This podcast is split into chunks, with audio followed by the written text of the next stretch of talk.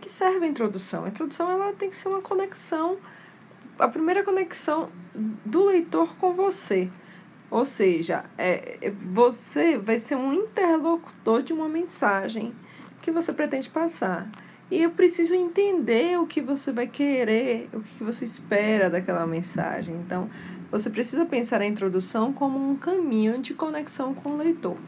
Então, eu me lembro que o meu maior esforço durante é, a fase que eu estava escrevendo o artigo da minha dissertação era pensar como o meu orientador conseguiria entender aquela lógica, né? Como a minha orientadora conseguiria entender aquela lógica que eu estava propondo. Então, um grande desafio que tem é você pensar numa, numa lógica que realmente tem um sentido para aquele trabalho.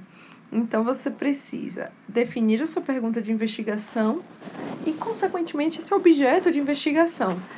Então, com isso, você define a pergunta e o objeto de investigação, ou seja, o que que você vai estudar, o que que você vai avaliar.